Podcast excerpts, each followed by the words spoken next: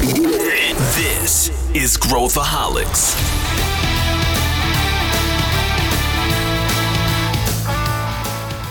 Olá, aqui é Pedro Van Gertner, eu sou o CEO da ACE e esse é Growthaholics, o podcast para quem adora inovação e empreendedorismo. Hoje, voltamos para mais uma Mentoria Express, um formato no qual a gente reflete sobre carreira, mercado e desenvolvimento pessoal. Você saberia apontar uma qualidade valiosa em qualquer um desses três cenários? Uma opção muito boa é a diplomacia. Primeiro, vamos à definição.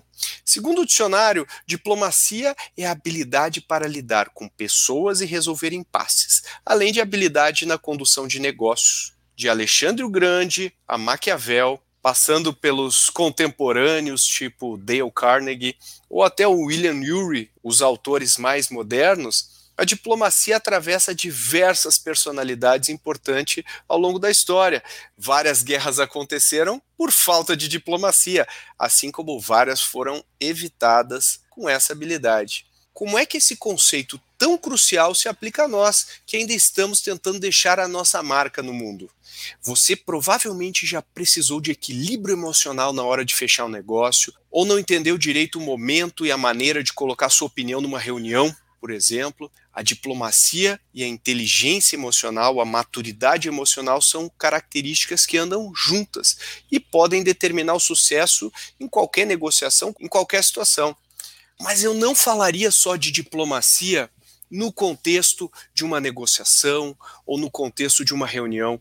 A diplomacia é uma parte importante do nosso conjunto de ferramentas para lidar com o mundo. Um mentor meu, uma vez, que gostava muito de jogar tênis, me disse que no jogo de tênis, especialmente quando a gente não tinha muita experiência, o smash, que é aquela jogada que a gente atira por cima da cabeça a bola com força para o campo do adversário, nunca deveria ser usada. Ele falava que quando a gente estava jogando, o melhor que a gente podia fazer é colocar a bola no campo do nosso oponente. Diplomacia também é isso, não dá smash, quando a gente pode simplesmente colocar a bola do outro lado e não transmitir junto a nossa carga emocional, aquilo que está fazendo a gente sair do eixo. Para chegar lá, a gente precisa desenvolver uma série de habilidades. Em um episódio do Growthaholics, a gente conversou sobre persuasão nos negócios e na vida pessoal.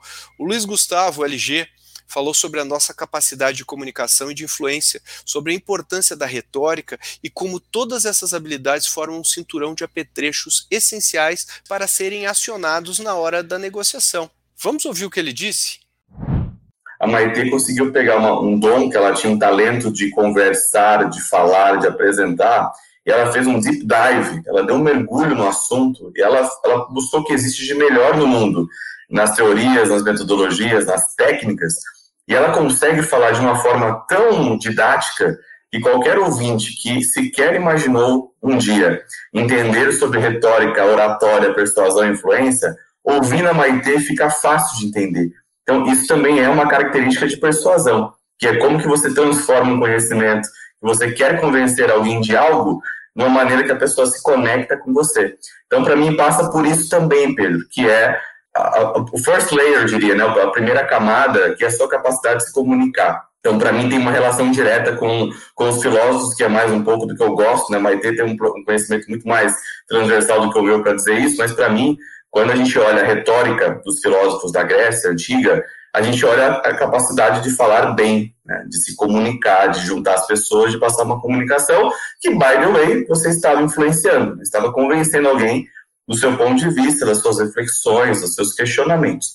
Tem um outro ponto para mim que passa por, por, a sua fala final, que é a conexão com a oratória, que é falar em público, que é se colocar em público, como o político faz muito bem, como, por exemplo, Hitler fez e levou muitas pessoas com ele do ponto negativo.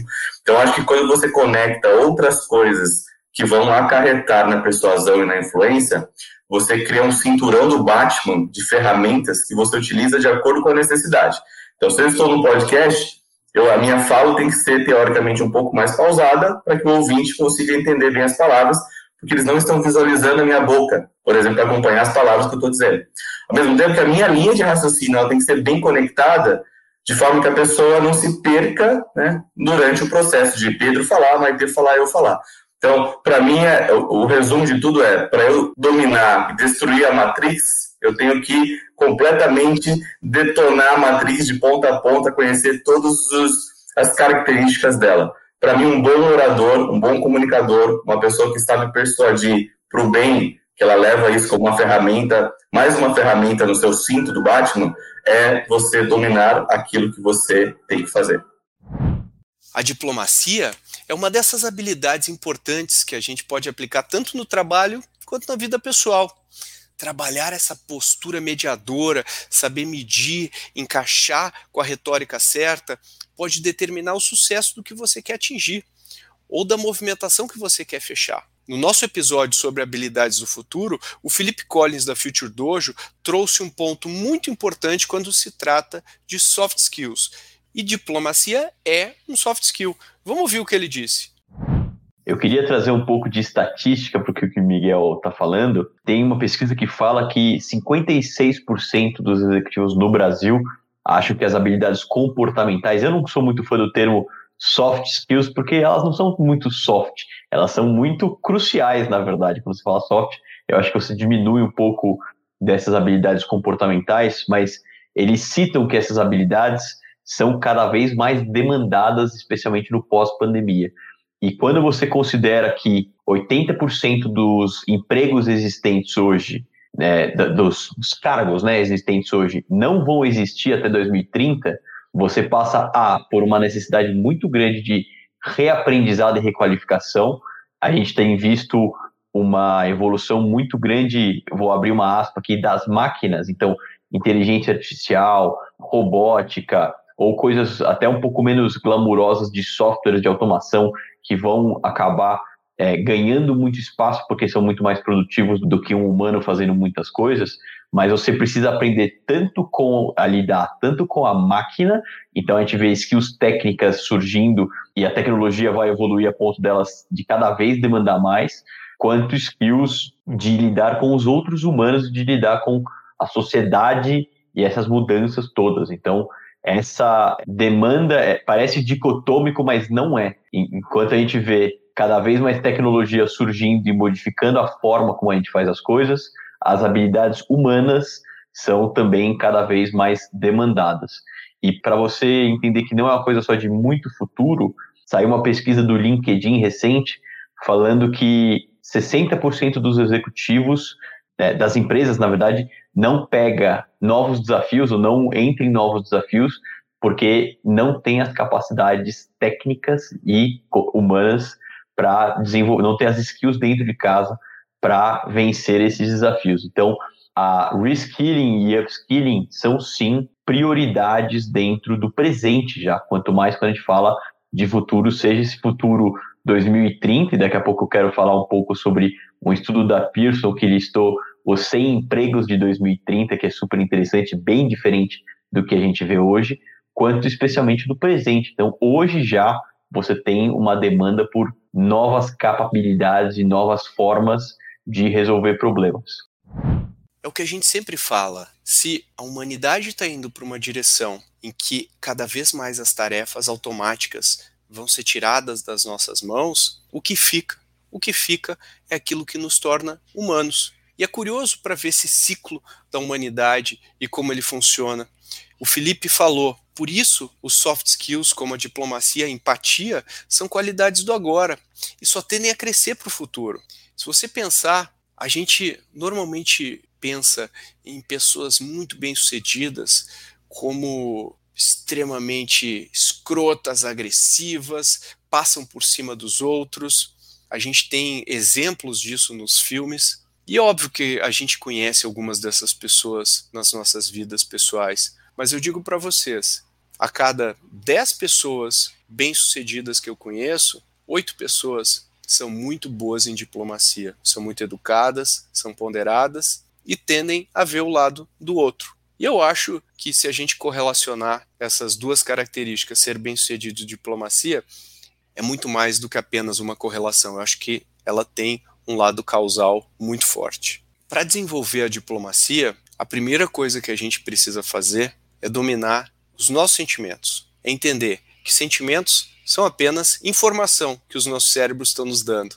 E o que a gente faz com essa informação depende muito do nosso controle e da nossa capacidade de processá-las. E esse é o primeiro passo que quem quer caminhar na direção da diplomacia deveria dar. É óbvio que às vezes a gente vai cair do cavalo, é óbvio que às vezes os sentimentos, a nossa indignação ou a sensação de que talvez a gente esteja sendo injustiçado toma conta. E na hora a gente vai tomar atitudes que depois, refletindo, a gente não vai ter orgulho. Mas se a gente começar a praticar e olhar atentamente esses comportamentos, entender quais os gatilhos que fazem eu perder o controle, a gente vai melhorando nisso. E quanto mais a gente se acostumar a colocar a bola gentilmente na quadra do nosso adversário, mais a gente vai conseguir colher resultados.